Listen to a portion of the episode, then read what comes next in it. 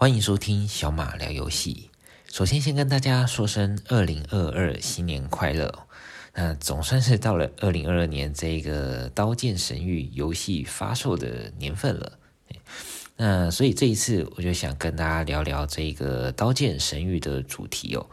那我一样是不会有暴雷的成分在里面，所以。呃，如果你是对《刀剑神域》这一个作品有兴趣，那但是还没有看过的话，也不用担心哦，因为呃，我我自己我自己是很喜欢，呃，在这个阅读或者是玩这种各各种作品之前呢。不喜欢知道太多的内容的，嘿，也就是非常的不喜欢被暴雷，嗯，所以呃，以这个为出发点的话呢，我认为说，如果你对这一次的内容有兴趣，那或许听完之后呢，会想要去了解一下这个作品，那我就不希望在这边爆太多的的雷，主要只会以它的以《刀剑神域》这个世界的设定观为主，那跟大家做介绍。呃，今天的话呢，我会先呃大概介绍一下《刀剑神域》这一个作品。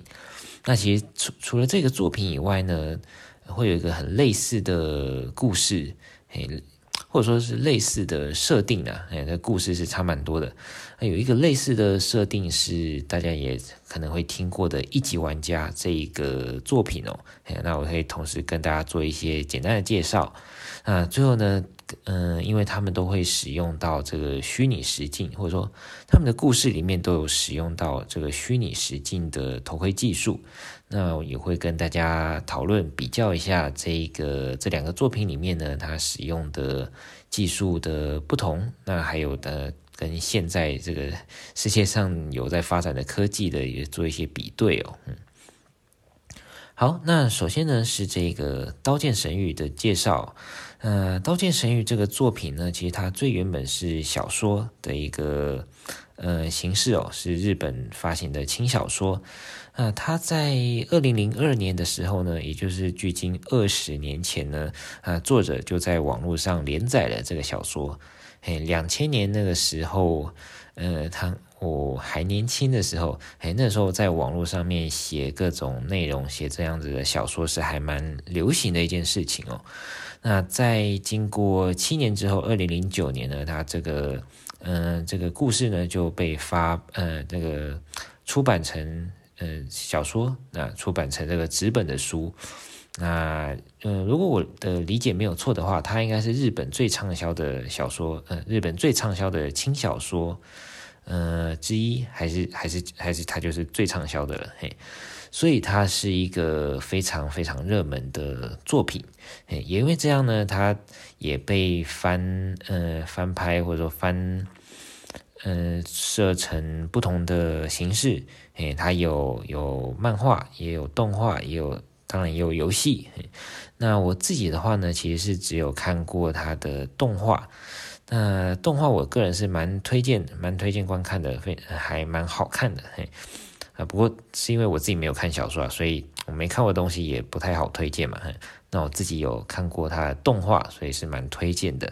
那它的动画呢，目前有呃三季，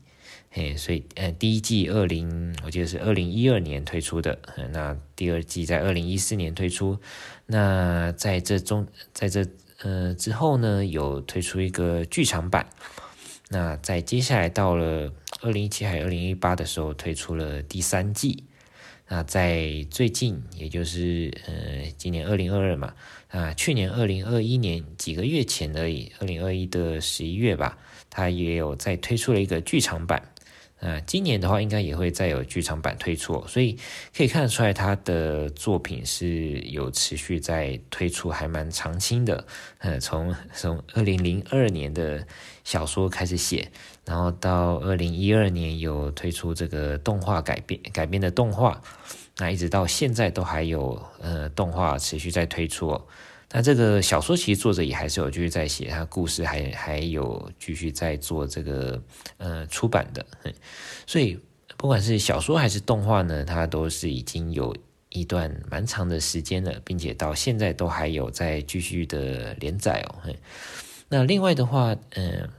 它的改编漫画我没有看过，所以我就呃不特别提了。那但是它的改编游戏呢，其实在呃现在各个平台也都有办法玩得到，在电脑或者在 PS4、呃、嗯 Switch 或者是手机上的游戏，它其实是都是有出的。哎，那它分别都有对应到一些呃这个动画动画不同的季呃不同季的内容，嘿，所以如果有兴趣的话，也可以或许可以在嗯比较后期呢再去玩这个游戏哦。那在这个故事里面呢，呃，主要前面提到为什么说今年二零二二年是这个《刀剑神域》的年份呢？就是因为他在故事里面他的设定开始年份就是二零二二年。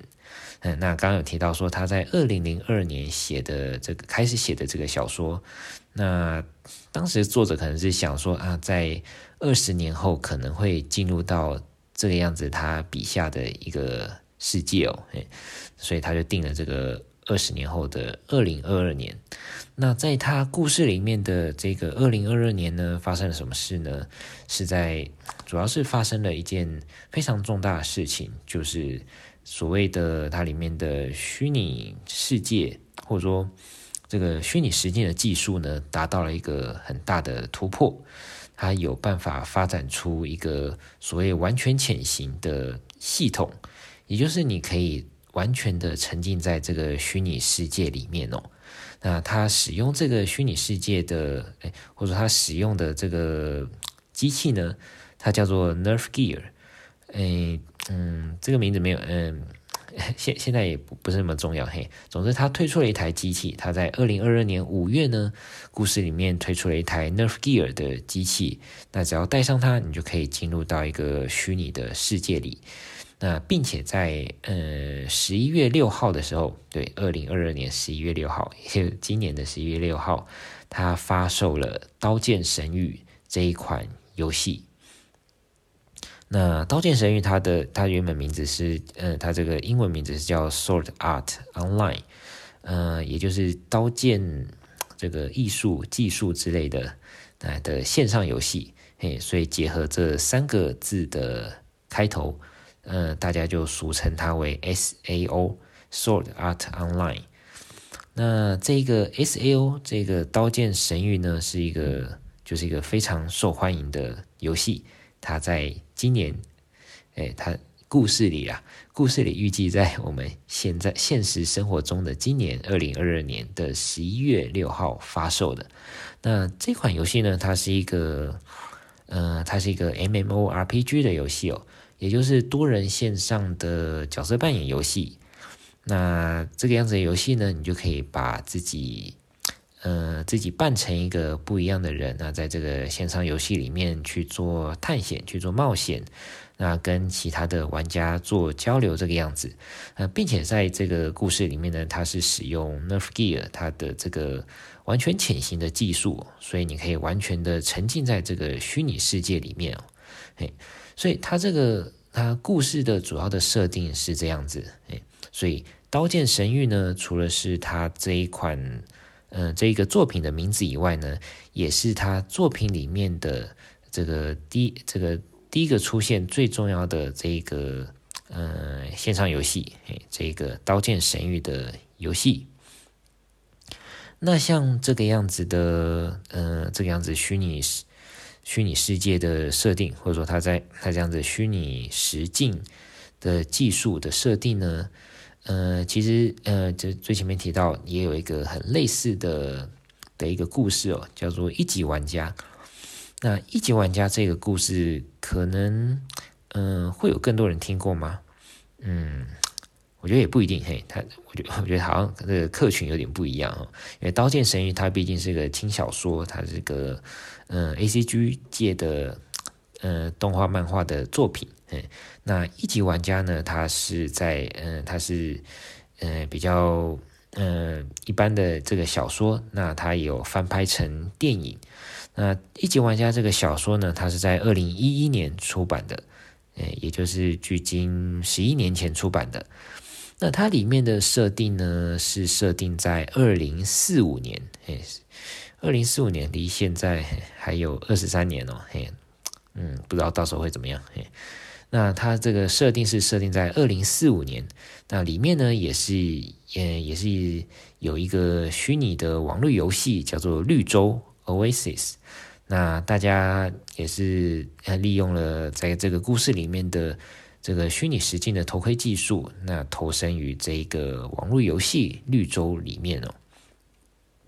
那一级玩家这个故事，嗯。我认为会被比较多人知道，是因为它有翻拍成电影了。嘿，电影在几年前也有也有上映，那我自己也有看，也是一个拍的还蛮不错、蛮好，并且就里面的画面特效做得很不错的一个电影哦。那另外我觉得蛮有趣的一个一件事情，就是它其实是有续集的。嘿，我我也是，嗯，前一段时间才知道，嘿，这个一级玩家它是有续集的。那它的续集小说呢？它是在二零二零的时候出版的，嗯，叫做《二级玩家》。嗯，它的电影，嘿，他要翻拍的电影，好像目前也正在拍摄中了。所以，如果是想要看电影的，大家可以，嗯，再期待一下。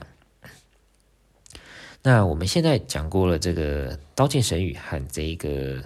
一级玩家》这两个作品哦。呃，最前面我有提到说，这两款作品有一个非常相似的这个故事设定呢，就是他们都有使用了虚拟实境的头盔技术，也就是你在头上戴了一个呃头盔，那你就可以进入到这个虚拟实境、虚拟实境的这个虚拟世界里面哦。那这两个故事里的这个技术其实有有非常呃不同的。部分哦，嘿，非常，它它们其实是一个非常不同的设定。那在《刀剑神域》里面呢，它使用的是这个所谓 full dive 完全潜行的设定。哎，其实这个设定呢是蛮蛮怎么说呢？我觉得蛮蛮特别的，蛮理想的一个设定哦。哎，那它这个这个说法呢是，呃，这个机器你戴上头之后呢，它是直接跟你的头脑。跟这个使用者的脑部直接做连接的，诶，它不是透过其他的器官，它不是透过你的五官，它是直接透过呃你的大脑和你做连接。所以我们知道说，大脑里面我们会有传送讯号，也会有接受到讯号，那它是直接跟这个机器做互动，所以这个机器就可以直接的把这个讯号直接传送到你的大脑里面。那大脑你可能也会，你的大脑也会做出一些指令啊，嗯，大脑将会发出讯号，要移动你的身体之之类的，那就直接传送了这个讯号到机器里，那就可以让你在虚拟世界里面，呃，这样动起来。那因为你这个脑部对身体所发的接接发的各种讯号都被这个机器拦截住了，所以其实在现实生活中的的身体呢，这个使用者的身体是没有办法做任何反应的哦，因为等于你的你的脑的，呃，脑的反应都都反映在虚拟世界里嘛，所以现实生活中你就 只能只能躺在那边或或坐在那边，嘿，没有办法做其他的动作。嗯、我觉得这个这个情境 其实听起来应该蛮恐怖的吧？哎，坐在那边或躺在那边，然后就。就没有丧失了任何的感觉，我没有办法做任何的事情，嘿所以现实中发生了什么事情，就是，嗯，算是没有办法感受得到。嘿不过，如果从这个，嗯、我自己觉得从虚拟世界的出发点来看的话呢，这是一个非常令人或者说令我也蛮向往的一个世界哦。等于说，你可以把自己的。呃，整个感知呢，沉浸在这虚拟的世界里面。那这个虚拟的世界可以是各式各样的的幻想世界，各式各样的不同的的的这个场景哦。那如果能够这个样子非常自然的融入在其中的话呢，我我感觉是非常的非常棒哦，嘿，非常的非常厉害，嘿，很有这个沉浸感。那。这个样子的设定其实算是非常理想哦，距离现在的技术来说算是蛮遥远的。那现在的以呃以现在技术来说呢，我有联想到一个我觉得还蛮有趣的部分是，呃有一间公司有一间科技公司叫做 Neuralink，那这个 Neuralink 蛮蛮有名的，因为它是由特斯拉的执行党执行长 Elon Musk 他和一些其他人创办的。那这一个公司呢，这个 Neuralink，它主要是在发展所谓的脑机界面的技术。那我们常说这个人类跟机器的互动方式，它是这个叫做人机界面。那它在发展的呢是这个脑部，人类的脑直接跟机器做这个互动，所以它称为可以称为这个脑机界面哦。那我们人机界面呢，你可能可能用手用。呃，当然主要是用手啦，然后还用其他一些动作的方式去跟机器做互动。那这个 Neuralink 它想要做到的就是，我们直接用人脑发出的讯号，那就可以跟机器做跟机器做这个互动。嘿，我感觉好像跟跟这个《刀剑神域》的设定，或者说这个《刀剑神域》的愿景比较像一点哦。嘿。那但是这样的技术其实都还是非常非常的不成熟啊，都还在非常前期的阶段，能做到的事情都还蛮有限的嘿。所以这个是《刀剑神域》它设定了一个二十年后可能可以做到的技术，呃，以现在来说，算是还蛮遥远的啦，对，还还蛮没办法达成的。而另外一方面，我觉得蛮有趣的这部分是一级玩家的设定。那一级玩家他对这个虚拟实境头盔技术的设定呢，算是离我们现在的呃这个科技比较接近的。那他这个一级玩家同样是你戴上了一个头盔，那这个头盔呢，它就有办法放出嗯、放出影片跟声音给你，也就是说，它让我们的视觉跟听觉。接受到了这个虚拟世界的刺激，嗯，那另外呢，就是你可以用呃手上可以握握一些控制器，那去操控你在这个虚拟世界里面呃做的事情哦。嘿，那在一级玩家里面呢，它其实还有一些呃蛮有趣的配备。因为如果以现在的科技来说呢，我们戴这个虚拟实境的头盔，其实是很多人会感觉到头晕的，或者说会有一种各种不舒服的感觉哦。那有几个原因，那有一个很大的原因当然是我们的视觉，我们看着这个头盔里面的荧幕，那好像是一个。嗯、真实三三维的东西，但其实它不是嘛，它只是荧幕上显示的内容，所以你这个眼睛的看到的东西和你脑的认知不一样，所以你产生一个冲突，你就会不太舒服。那还有一些不舒服的原因，有一个很大的主因是你的身体的感知和你看到的也不太一样。嘿，你手做了一些动作，那你身体做了一些动作，那跟你看到的世界可能会不太一样。诶，比如来说，假设我们呃做一个走路，诶，做一个走路的动作，你就可以看到你的画面里，呃是在嗯是在走的。可是，在现实生活中，你没有办法真的嗯、真的去走啊。诶，假设你这样戴着头盔，然后走，诶，你就呃走走错家里了。或者是走走走到其他地方了，那这跟刚刚那个《刀剑神域》嗯躺下来，或者是 就是没有感知，好像是不同的一个危险程度。嘿，所以嗯、这个动作上的不一致呢，就会造成我们呃呃意识上的不舒服。那在这个一级玩家里面，它有一个很有趣的设定，就是它有一些反馈的机制，动作反馈的机制，呃。嗯，在像这个走路的方式呢，它的地上可能就有一个三百六十度的类似跑步机的东西哦，哎，所以你怎么走，其实你还是待在原地，但是你的身体是感觉到你有在走路的，哎，像是我们现在在跑这个跑步机嘛，那一直跑其实都还是在原地，但是我们的身体是真的有跑步、有运动到的这个效果，哎。那还有像是比如说，嗯、身体上的一些感知啊，手的一些感知啊，你手去拿一个东西，那那有拿到那个东西的话，你手应该是会有感觉的，嘿。可是如果，诶，它就是个虚拟的东西，那你没有感觉，你也会觉得很奇怪，不太真实。那在这个一级玩家里面，你也可以，它的设定也是，嗯、你可以戴手套，你可以穿衣服，那这些这些衣物上面呢，它是有反馈技术的，也就是说，它有办法模拟出这个触觉，模拟出这感觉，那让你的手、你的身体好像真的有碰到东西一样哦。那其实以现在的科技来说，也有看到一些实验室有一些研究成果发表，已经有类似这个样子的产品出现了。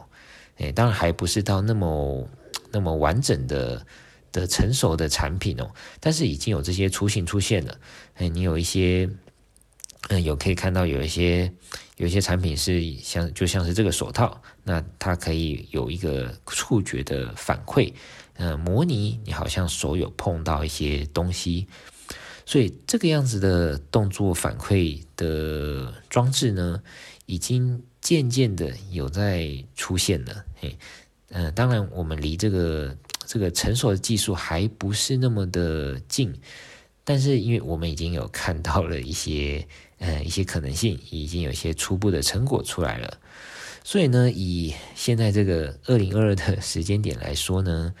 我们刚刚讲的《刀剑神域》和《一级玩家》这两者虚拟实境头盔的技术，嗯，《刀剑神域》来说还还蛮遥远的。哎，今年是绝对不可能会有 这同样的技术出现的。嗯，就算说是十年后，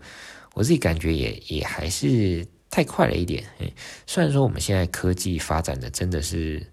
呃，速度非常快哦，很难想象十年前我们做的一些事情，呃，很新潮，然后到现在都已经觉得理所当然的。那甚甚至二十年前，那网络也就是这几十年呃的事情而已，但是到现在已经非常的自然了哦。所以那再来的十几二十年，其实科技的发展也只会快哦，不会慢下来。嗯、但是以这个《刀剑神域》这个。完全潜行的技术，我认为还是还是没有办法那么快哦。这个，呃，我们看看，期待二十年后会不会有机会啊？那对，呃，另外的话，这个一级玩家的这个虚拟实境的回馈技术，好像，嗯、我感觉好像是离我们比较近一点的，嘿。所以，嗯，尤其像这个之前我们提到说，Meta，也就是原本 Facebook，他们，呃，转名为。Meta 之后呢，他们更全力的着重这一个虚拟实境的技术，那他们也同样有在有在研发这些，呃，像刚刚提到一级玩家里面的这种动作反馈的装置，所以或许在再来的几年，呃，这个十这十年内呢，我们可以 多期待一些类似一级玩家的这个故事设定里面里面的这种。嗯，虚拟实境的头盔技术吧，嗯，那身为一个 游戏玩家来说呢，是其实是蛮期待这个样子虚拟实境的技术可以越来越成熟。那以现在来说，我们用用这个荧幕画面来玩游戏，当然，呃，荧荧幕越来越大，这个解析度越来越高，还有这个，嗯，每个影格的速度呢越来越多，其实对这个游戏的体验都。都有很大的提升哦，嗯，但是如果未来有一个有一个机会，有一个成熟的技术，可以让我们的这个真的全身的感知都进入到这个虚拟世界的话，那还真是蛮令人期待的一个发展哦。好，那我想这一次的分享就到这边喽。大家如果有兴趣的话，也可以看看我的 Instagram 跟 YouTube 频道啊，这个连接的话，在我的节目资讯栏里面都可以找到。好，拜拜。